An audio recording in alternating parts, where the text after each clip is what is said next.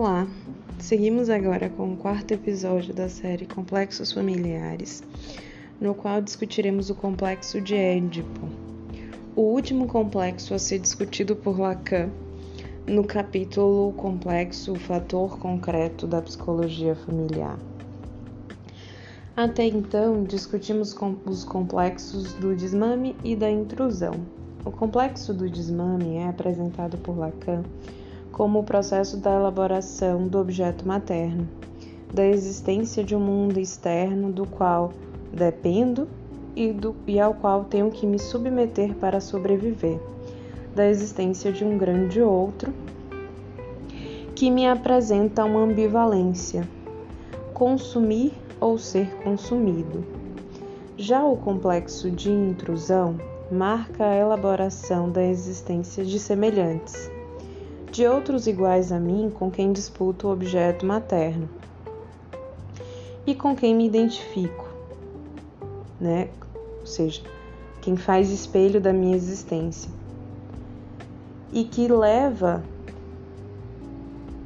essa perspectiva, né, de uma nova ambivalência que é ser abastardo e ser usurpador, ou seja, ser algo para o outro, que rouba suas coisas ou que tem tudo enquanto o outro não tem nada. De um modo geral, né, desse que fica à mercê do julgamento do outro. Nesse livro, Lacan apresenta esses três complexos, né, o do desmame, da intrusão e o édipo, seguindo uma ordem do desenvolvimento. Assim, o complexo de Édipo é possível apenas após o complexo do desmame e da intrusão, Nesse sentido, o Édipo vem após a elaboração da existência de um grande outro que controla tudo e a todos, e da existência de um pequeno outro, né, de um rival e de um semelhante. Nesse sentido, a gente tem claramente nesse texto Lacan trazendo que o Édipo ele precisa de uma referência triangular seja, para que o sujeito consiga fazer a elaboração edípica, ele precisa estar se percebendo, percebendo o grande outro e o pequeno outro. Lacan ele inicia o texto, de fato, relembrando a importância que o complexo de Édipo tem na obra freudiana e de como ele se propõe a conduzir as discussões nesse capítulo. Aí ele traz na página 40. A ordem metódica aqui proposta, tanto na consideração das estruturas mentais quanto dos fatos sociais, conduzirá a uma revisão do complexo que permitirá situar a família paternalista na história e esclarecer mais adiante a neurose contemporânea. Então a gente já tem claramente aqui o Lacan trazendo aí uma crítica a perspectiva do Freud de complexo de Édipo, né, que ele vai realmente marcar muito ao longo do texto, que é essa, essas concepções realmente freudianas machistas, paternalistas, que de fato marcam aí o conceito de Édipo para o Freud. No, é, em relação a esse Édipo do Freud, o Lacan traz né, é, a referência de ser uma puberdade psicológica. Né? O Lacan ele acaba trazendo aí que o Édipo para o Freud é colocado como essa puberdade psicológica por trazer a associação entre uma experiência de descoberta corporal e social, que necessariamente é composta né, pelo desejo do, sobre o genitor do sexo oposto e a frustração que leva à rivalidade com o genitor do mesmo sexo. Aí o Lacan traz a frustração que ela sofre, ela no caso a criança, é acompanhada com efeito comumente de uma repressão educativa que tem por finalidade impedir qualquer realização dessas pulsões. Página 40.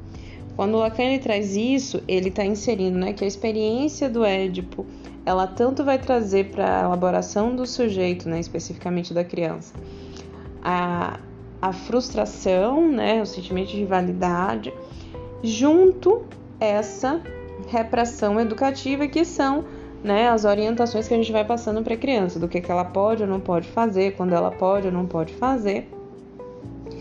E que, de um modo geral, né, tanto essa frustração quanto essa repressão educativa, elas são elementos cotidianos da criança. Então, ao mesmo tempo que ela está ali vivenciando o seu édipo, ela está ouvindo né, os nãos do pai e da mãe e vendo o pai e a mãe em uma interação diferente da dela. E aí o Lacan ele traz, ainda na página 40, através desse duplo processo, né, da frustração e da repressão, o progenitor do mesmo sexo aparece para a criança ao mesmo tempo como agente da interdição sexual, ou seja, como aquele que proíbe a interdição sexual, e como o exemplo de sua transgressão, ou seja, o exemplo daquele que não liga para a regra e que faz o que quer, na hora que quer e como quer. Nesse sentido, né, dentro da perspectiva freudiana, a gente tem aí o progenitor do mesmo sexo aparecendo como um rival e como um espelho, uma identidade, algo que eu quero, quero ser.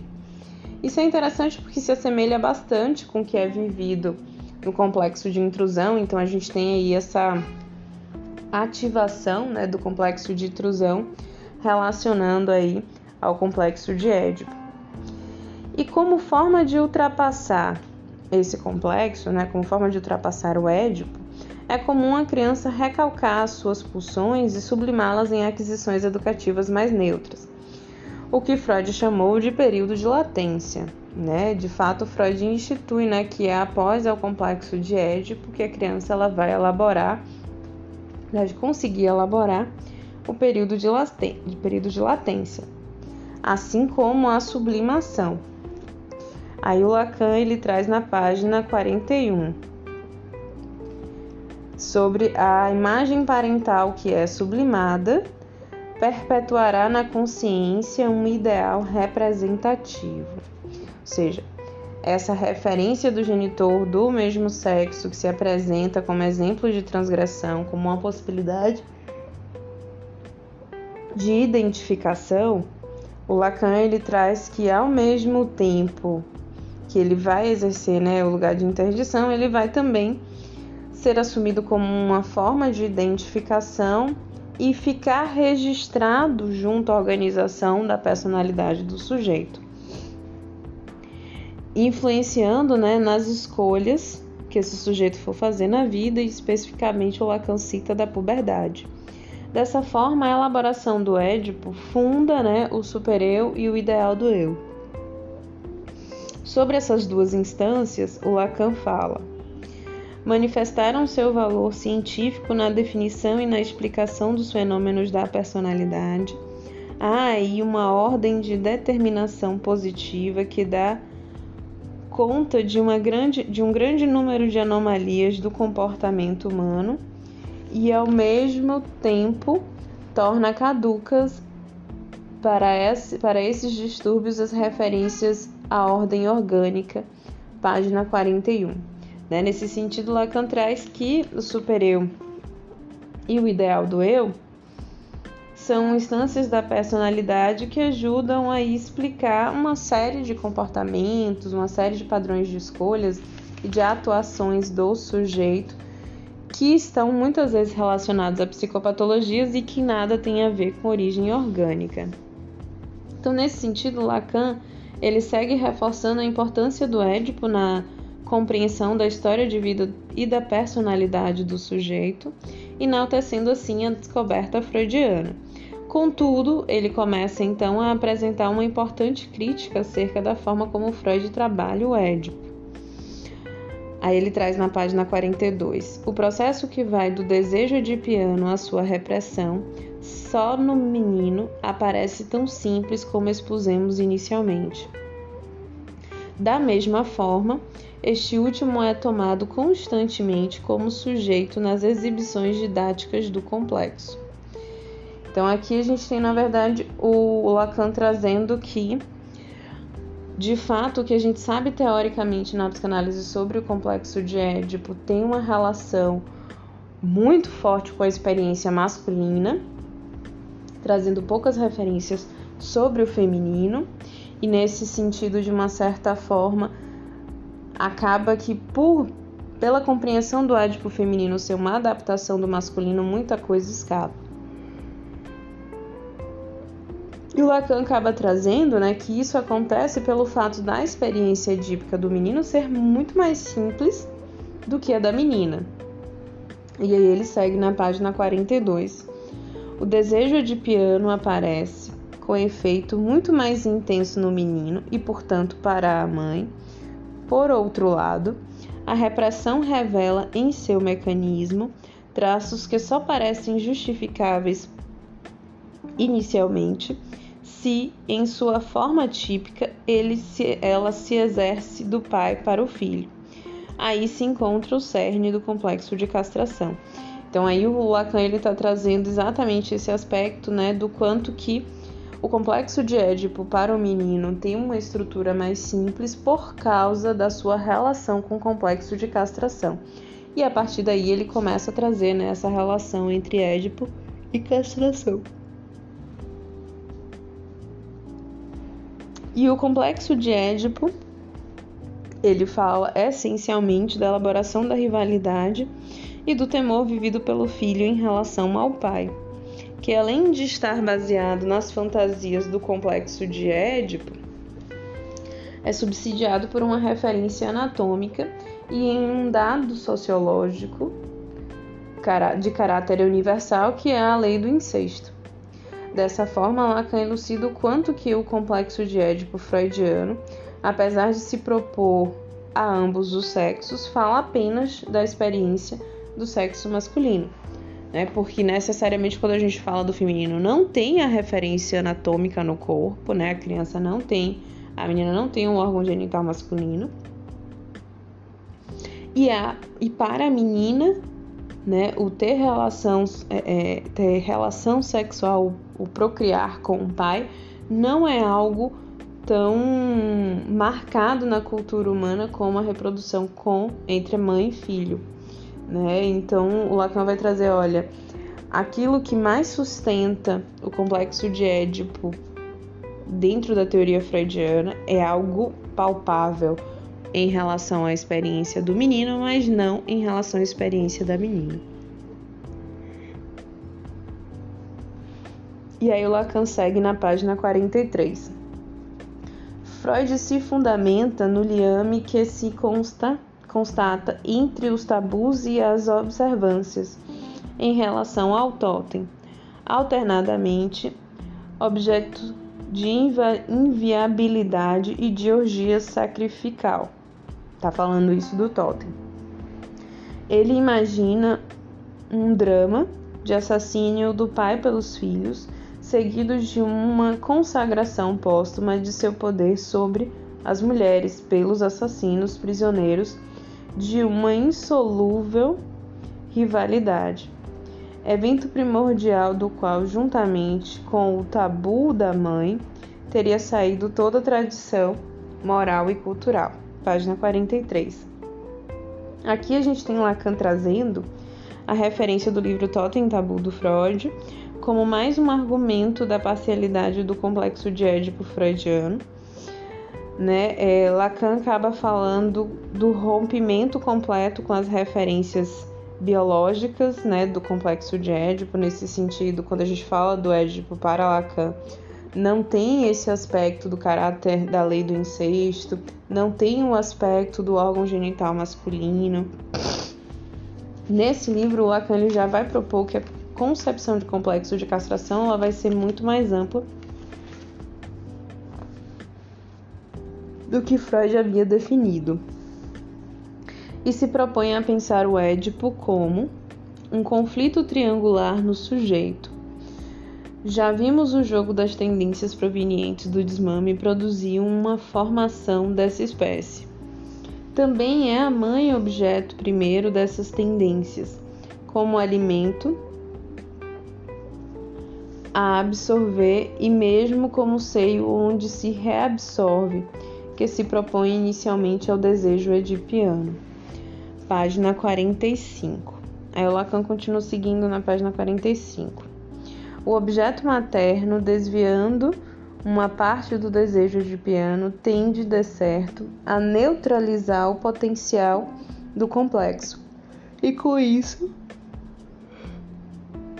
seus efeitos de sexuação, mas impondo uma mudança de objeto. A tendência genital se destaca melhor das tendências primitivas e ainda mais facilmente por quanto não tem que inverter a atitude de interiorização herdada dessas tendências que são narcísicas. O que, que tudo isso fala, né? Tudo da página 45 fala. Que em ambos os sexos, né, o complexo de Édipo se inicia no desmame e inclui o complexo de intrusão, marcando tanto a descoberta e elaboração do grande outro quanto do pequeno outro assim como na construção de uma referência do eu. Assim, o complexo contribui para a constituição da realidade. Página 47. Então, na verdade, o que o Lacan ele vem fazendo é exatamente trazendo o quanto que o, a elaboração de complexos ela vai possibilitar não apenas né, a elaboração de memórias, a elaboração de uma realidade interna, mas principalmente né, sustentar toda a interação do sujeito, tanto com si mesmo quanto com o outro. Nesse sentido, Lacan fala do complexo como elaboração da profundeza afetiva do objeto, página 47. E aí ele segue na página 47. Quando o objeto tende a confundir com o eu, ou ao mesmo tempo que se reabsorve em fantasia, quando ele surge decomposto segundo um desses sentimentos que formam o espectro da irrealidade, desde os sentimentos de estranheza, de déjà vu, passando pelos falsos reconhecimentos, ilusões de sósia, sensações de adivinhação, de participação, de influência, intuições de significações, para chegar ao crepúsculo do mundo e a essa abolição afetiva que se designa formalmente em alemão como perda do objeto. Então, nesse sentido, né, na verdade, a gente tem o Lacan trazendo que o complexo, né, de um modo geral, ele possibilita a construção da referência de um eu, referência do mundo externo, do outro, mais amplamente ele teria essa capacidade de possibilitar a aproximação afetiva né, desse, desse conteúdo, desse aspecto, desse objeto. Então, de um modo geral, o complexo de Édipo, assim como o desmame e intrusão, ele também é da ordem do imaginário. Né? Ele também tem origem no registro do imaginário, que surge para tentar tamponar a falta, tentar tamponar aí a perda do objeto, que marca aí o processo do eu tornar-se narcísico, né? Na medida em que eu faço todo o movimento para saciar minhas necessidades, para não lidar com a falta, eu necessariamente eu necessariamente né, torna-se narcísico, né? Todo investimento vai para si mesmo e para sua satisfação e que por isso registra a perda do objeto.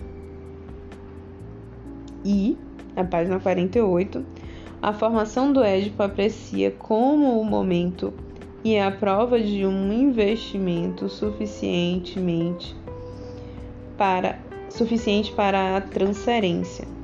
Então, na verdade, o que, que ele está trazendo, né? Que é esse registro do imaginário, ou seja, que são as experiências dos complexos, que alimentam a possibilidade de uma transferência. Né? Nesse caso, que alimentam a gente ter acesso ao que falta ao sujeito, ao objeto que foi para sempre perdido, através das suas fantasias. Nesse sentido, o Édipo é o complexo impossível para uma elaboração imaginária apenas e acaba exigindo um novo registro, que é o registro do simbólico o que leva à passagem de uma realidade fantasiada para uma realidade social.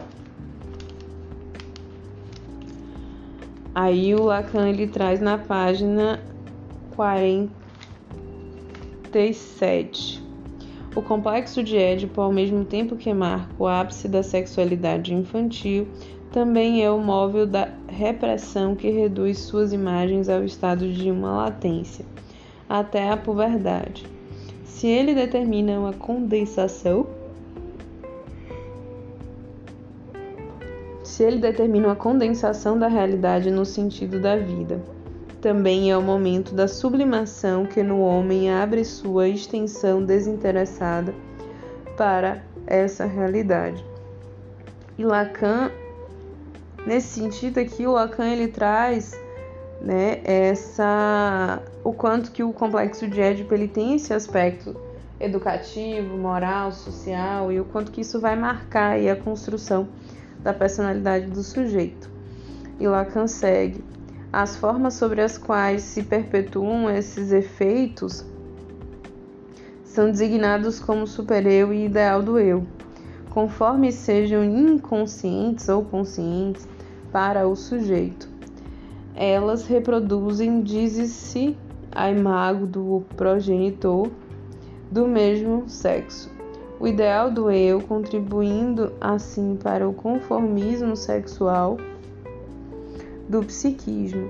Mas o imago do pai teria, segundo a doutrina, nessas duas funções um papel protótipo prototípico em virtude da dominação masculina. Página 48. Nesse sentido, Lacan ele traz que o superego ideal do eu como essas instâncias da personalidade que são resultado da elaboração do Édipo, que assim marca a construção da identidade sexual. Lacan também fala sobre a crítica ao Freud novamente, acerca dessa diferença entre produção teórica do Édipo feminino e masculino. Nesse sentido, né, finalizando o quanto que o Freud foi machista dentro da sua produção e propõe uma nova interpretação para a castração. Aí ele traz na página 48. A fantasia da castração e com efeito precedida por toda uma série de fantasias e de despedaçamento do corpo. Ou seja, ele vai trazer que a castração na verdade, o complexo de castração ele é a repetição da fragmentação que é vivida anteriormente, quando o sujeito ainda não sabe o corpo que tem. Assim, Lacan traz que o complexo de castração vai além de ter ou não um órgão genital masculino e inclui tudo o que está sobre o guarda-chuva do isso é meu, isso é do outro da elaboração da existência de um indivíduo à parte do, de um limite, né? A existência de um limite. Então, nesse sentido, a gente tem aqui o Lacan já trazendo que o complexo de castração ele vai muito além né, dessa questão anatômica, muito além do ter ou não ter um órgão genital e vai incluir aí agora tudo o que é possível para mim ou não, ou seja, até onde eu posso ir, quais são os meus limites então, lidar com esses limites envolve aí lidar com a castração. E hoje ficamos por aqui. No próximo episódio a gente vai continuar discutindo o complexo de Édipo, que acabou ficando um pouquinho grande, aí eu preferi dividir. Até mais!